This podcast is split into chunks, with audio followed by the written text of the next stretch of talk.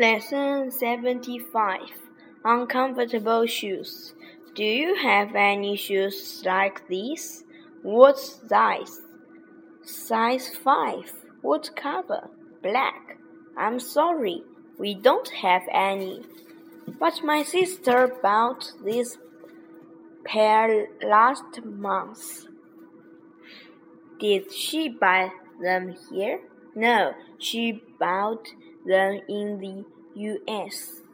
We had some shoes like those a month ago, but we don't have any now.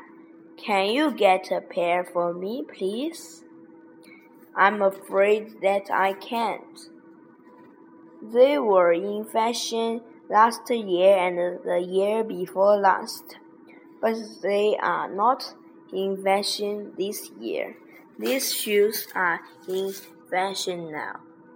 They look very uncomfortable. They are very uncomfortable. But women always wear uncomfortable shoes.